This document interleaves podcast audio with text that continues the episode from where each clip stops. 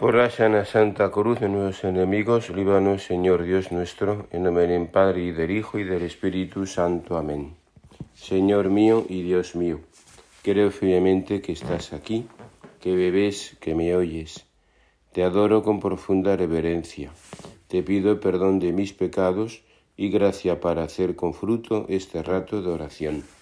Madre mía Inmaculada, San José, mi Padre y Señor, Ángel de mi guarda, interceded por mí. Bueno, pues este mes de noviembre, como todos los meses de noviembre, comienza con el día 1 y el día 2. El día 1 celebramos la solemnidad de todos los santos y en ellos hacemos memoria de todos aquellos hermanas y hermanos nuestros que nos han precedido y que gozan ya del cielo. El día 2, conmemoración de los fieles difuntos, nos acordamos de aquellos que aún permanecen en el purgatorio purificándose para poder gozar de la dicha de Dios. En cualquier caso, este, este, este mes de noviembre nos habla del más allá, de los novísimos, de las postrimerías, de las verdades eternas, es decir, de lo que sucede más allá de la muerte. Y este va a ser precisamente el tema de esta meditación vamos a considerar un poquito la muerte y lo que supone para nosotros.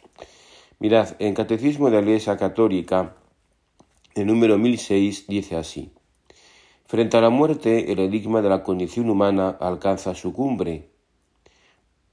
En un sentido, la muerte corporal es natural, pero por la fe sabemos que realmente es salario del pecado. Y para los que mueren de la gracia de Cristo, es una participación en la muerte del Señor para poder participar también en su resurrección. Bueno, pues en este punto, en estas mm, tan, un modo tan, tan magistral como es el catecismo de la Iglesia Católica siempre, nos habla de lo que la muerte supone para un cristiano. Ciertamente, frente a la muerte, el enigma de la condición humana alcanza su cumbre. Fijaos que es una verdad en la que todos estamos de acuerdo y es que todos vamos a morir.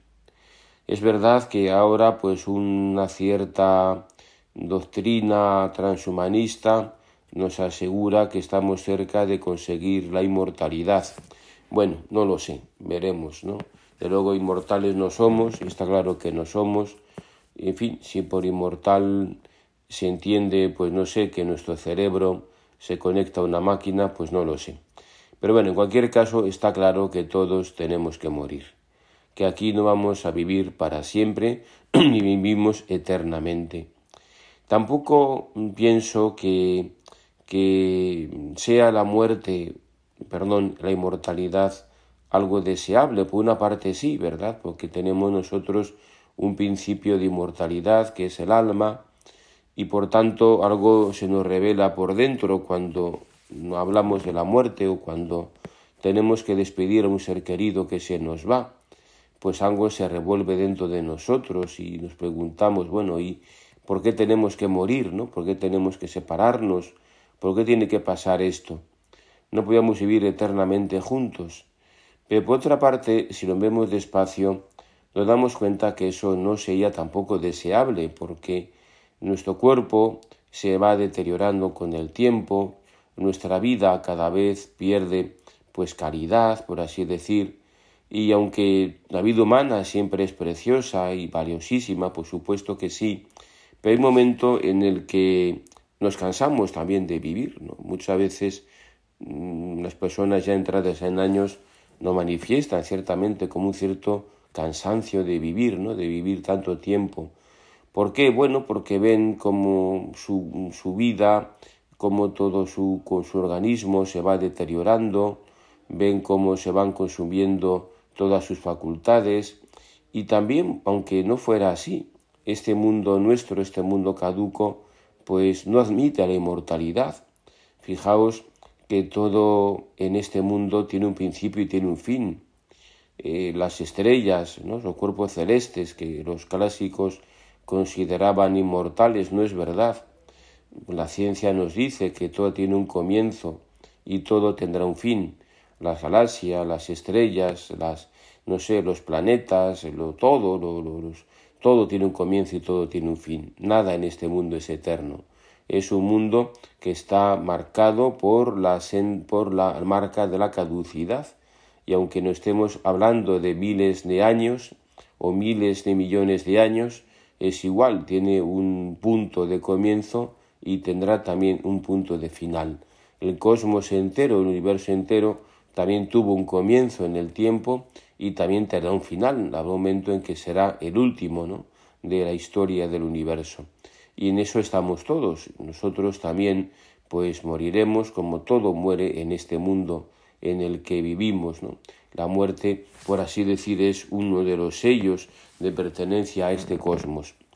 ¿Por qué entró la muerte? Bueno, pues lo que eso ya no es cuestión de, por así decir, de razón, sino lo que nos asegura nuestra fe es que Dios nos creó inmortales, pero el pecado, el demonio, que sembró el pecado y la desobediencia a Dios, pues hizo que, que entrara la muerte, que ese don que teníamos preternatural de la inmortalidad y por tanto también de la ausencia de dolor y de enfermedad y de deterioro físico, pues que todo eso desapareciera y por tanto a partir de entonces la naturaleza entera y nosotros también pues las fuerzas de la naturaleza empezaron a actuar y todo empezó a envejecer y a, empezar en, y a caer en decrepitud y por tanto también la muerte es algo que nos alcanza a todos.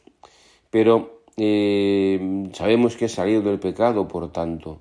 Pero para los que mueren en la gracia de Cristo, sabemos que la muerte no es el final, sino el principio, en principio de una vida nueva, mucho mejor, de una vida que ya no tendrá ningún fin, que será pues precisamente pues la vida eterna. Por eso estamos aquí y es lo único que Cristo en verdad nos puede decir. Él solo tiene palabras de vida eterna.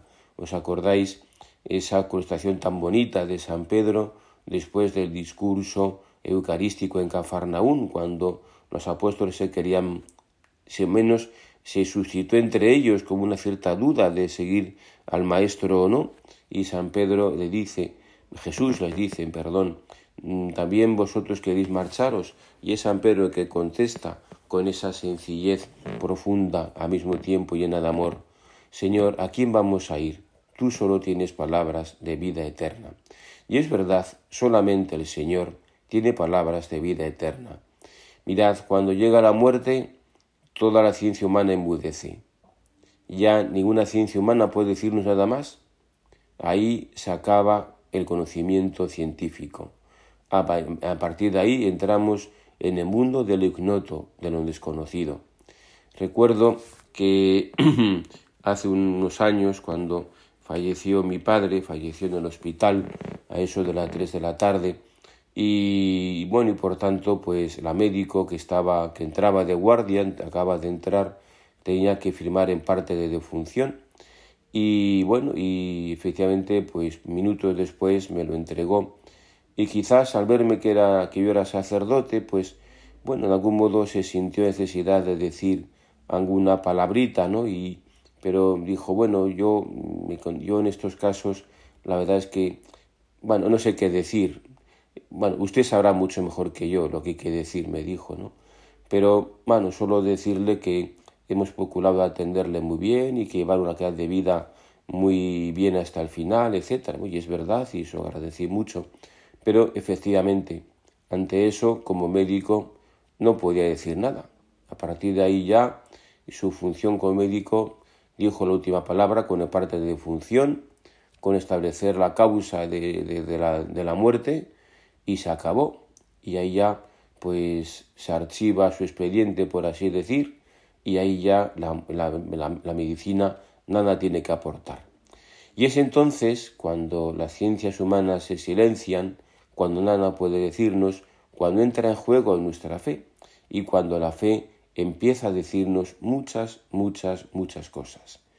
Bueno, eh, es importante, ¿verdad? Yo pienso que este mes de, de noviembre de, considerar los, las postimerías es muy importante porque, fijaos, eh, a veces pienso que, no sé, que hacemos, que hablamos mucho de, me refiero actualmente a los sacerdotes, ¿no? En, en todas nuestras prédicas, humilías, etcétera, hablamos mucho de esta vida. Y es normal, ¿eh? porque la fe alumbra realidades de esta vida cotidiana nuestra. Y hablamos mucho de, todo, de toda la vida nuestra, ¿no? de cómo pues, vivir una vida mejor, más feliz, de cómo dar sentido al, sufrimiento, al dolor, en fin, cantidad de cosas, ¿no? Pero hablamos muy poco de la vida eterna, hablamos poco de la muerte y del más allá. Es algo que quizás silenciamos en, en, exceso, no sé, y, realmente fijaos que lo que lo que realmente los cristianos podemos aportar es precisamente la vida eterna, ¿no? La fe, el convencimiento de que existe un más allá. Y es lo que da sentido a nuestra vida. Y si no hay, si no hay esa creencia de un más allá, de una vida eterna, nuestra vida aquí en la tierra no tiene sentido si lo pensamos despacio, ¿no? No tiene sentido. Es decir, es, es realmente así. Eh, porque, claro, eh, ¿cómo, ¿qué sentido tiene ¿no? la muerte? Bueno, de una persona entrada en años aún, pero ¿qué sentido tiene la muerte de un niño de un ser querido que está, una persona que está en, en, la flor de su edad y que, bueno, como hemos visto, por desgracia, en, estos, en esta epidemia, en esta pandemia, pues un virus absurdo se lo iba por delante cuando estaba en lo mejor de su vida. ¿Qué sentido tiene todo eso, no? ¿Por qué se ha ido? ¿Por qué se ha muerto? ¿Qué sentido tiene? ¿No parece la muerte como una, una, una, no sé, una diabólica carcajada, ¿no? como si se escuchara de fondo la carcajada esa terrorífica ¿no? del demonio que nos dice, pues fijaos, ¿no? yo he vencido, ¿no? como un sarcasmo, ¿no? ¿Qué sentido tiene? ¿Cómo explicar realmente eso? Muchas cosas de nuestra vida permanecen, por no decir todas, permanecen, pues, pues eso, como en enigma, ¿no? Como dice aquí el catecismo, ¿no? frente a la muerte, el enigma de la condición humana alcanza su cumbre. Es verdad, es un enigma. ¿Por qué pasa eso? ¿Qué sentido tiene todo? No podemos explicarlo. No tiene sentido. El mal permanece inexplicable, ¿no? ¿Cómo explicar el mal? ¿Cómo explicar de que suceda todo eso, ¿no? ¿Cómo explicar, pues no sé, ¿no? que de pronto pues un volcán entra en erupción y se lleva por delante pues todo lo que una persona tiene y de un modo irremediable y no hay nada que hacer, absolutamente nada que hacer. Es una tragedia que ves que se te viene encima y se te viene y arrasa y pasa por encima de todo, sembrando destrucción y ves que es, eres impotente y que no hay fuerza humana para, para contenerlo, ¿no? No hay fuerza humana. Nadie puede apagar un volcán, nadie puede controlar un volcán, ¿no? Recuerdo en los primeros días de eso, ¿no? Que se decía que los, bomberos, los pobrecillos, estaban intentando establecer como un cauce, ¿no? Para que la colada discurriera por ahí y evitar en lo posible que alcanzara, pues, pues casas, o, zonas pobladas, pobrecillos ellos, ¿no? Luego se ha visto que, que todo ha sido desbordado y que aparece una boca nueva en otro sitio y, y es una masa incontenible y, y claro, nada que hacer, no nada que hacer. ¿Qué sentido tiene todo esto? ¿Cómo explicar eso, no? Eran continuas preguntas que nos hacemos y son inexplicables, no tienen respuesta, ¿no? Tú solo tienes palabras de vida eterna y solamente el Señor es quien nos puede dar un sentido a todo eso. Y nos puede dar un sentido pues porque pues porque hay una vida eterna que es lo que explica el sentido de todo eso ¿no? si no hubiera una vida eterna qué más da el bien o el mal qué más da una cosa u otra nada tiene sentido no fijaos es importante esto no eh, Benedicto XVI en una, una encíclica que yo recomiendo ahora que meditéis y mucho en este tiempo de, en el mes de noviembre, que se llama Spe Salvi, donde habla justamente de todas estas cosas, ¿no? de, las, de la muerte y de las verdades eternas y de la esperanza cristiana, nos, nos recuerda que antes de la reforma litúrgica del Vaticano II, cuando un niño se bautizaba y era presentado en, eh, en el templo, los padres preguntaban a los padres, perdón, el sacerdote el ministro preguntaba a los padres y padrinos, ¿qué nombre habéis escogido para este niño o esta niña? Y decían el nombre. Y después les preguntaba, ¿qué pedís a la iglesia para este niño o esta niña? Y entonces se decía, la vida eterna. Ahora se dice el bautismo, que viene a ser lo mismo, evidentemente, ¿no? Pero quizás antes quedaba de un modo como más, más valiente, más claro. ¿Qué pedís a la iglesia? La vida eterna. Y es verdad, ¿qué pedimos? ¿Qué piden los hombres a la iglesia actualmente? ¿Y qué piden siempre? ¿Qué han pedido siempre los hombres a la iglesia? ¿Y qué seguirán pidiendo el hombre a la iglesia? ¿Qué pide que le demos? La vida eterna. La vida eterna. ¿Qué nos pide? ¿Que le demos un sentido a nuestra vida? Bueno, se la damos, pero hay muchas ofertas. Hay muchos que, que, pretenden dar un sentido a la vida y que, bueno, pues no sé, que alguna cosa pueden orientar, ¿no? Hay muchas ideologías o yo qué sé, o, técnicas o terapias o lo que queráis que nos pueden dar un sentido a la vida. En eso no estamos en, en exclusiva, ¿no? En eso los cristianos, nuestra fe compite con otras muchas cosas que, que o, o, ciencias humanas que pretenden dar un sentido a la vida. En eso, la iglesia estamos como uno más, pero no es eso. Pero ¿en qué iglesia estamos absolutamente en exclusiva? ¿Qué es lo que no puede, nadie puede dar que podemos dar nosotros cristianos? La vida eterna. Y ese es el sentido de la muerte, ¿no? Y por eso es bueno que meditemos en este día, en este mes, pues las verdades eternas. Y para nosotros, como sabemos, la muerte no es el, fin, no es el final, es el comienzo, el comienzo de una vida que no tiene fin, donde se acaba el sufrimiento y el dolor. Bueno, muchas cosas podemos considerar verdad de esta de la muerte, ¿no? Entre ellas, pues, el aprovechamiento del tiempo, que es un talento de Dios, pero sobre todo, recordáis esa oración que se suele decir después de la comunión, el alma de Cristo, y al final decimos, en la hora de mi muerte, llámame y mándame ir a ti, para que tus ángeles me acompañen por los siglos de los siglos. Bueno, en la hora de mi muerte, llámame. La, la, la muerte es una vocación. Es Dios que nos llama y que nos dice, ven conmigo. Es un abrazo que Dios nos da. Ven conmigo. No es, por tanto, para un cristiano, la vida que tenemos fe, la muerte de un ser querido no es es un desgarro, claro que lo es, y sentimos el dolor, como es lógico. Pero si tenemos fe, sabemos que no perdemos a los seres queridos, porque están con nosotros, porque nos acompañan, porque desde el cielo, desde Dios, ven, nos aman, nos atienden, nos oyen, nos quieren. Está más cerca que nunca. En la Santa Misa, ahí están todos los santos, todos los bienaventurados, y también las almas de purgatorio también están presentes. ¿verdad? Pensad que en la Santa Misa de alguna manera ahí estamos, está toda la iglesia, la purgante, la triunfante y la que estamos y la que peregrina aún en este mundo. Ahí estamos todos, por la comunión de los santos. Todos estamos ahí. Qué gran consuelo nos tiene que dar la muerte. No es para nosotros una derrota, es, ¿verdad? Para el que muere en gracia de Dios es como el atleta, ¿no? Que cruza con, henchido el pecho y rompe la, cinta ¿no? de, la meta, ¿no? porque ha entrado en la meta. Después de una larga carrera de muchos esfuerzos, cruza la meta triunfante, levantando los brazos. Lo he conseguido, he llegado al final. Es para nosotros la muerte, ¿no? Llegar al final, responder la llamada de Dios, que nos abraza y que nos llama, para que pasemos a gozar de Él por toda la eternidad. Acudimos a nuestra Madre Santísima, la Virgen, le pedimos lo que pedimos todos los días a María. En la hora Santa María, Madre de Dios, ruega por nosotros pecadores, ahora en esta vida, y sobre todo que ruegue por nosotros pecadores en la hora de nuestra muerte.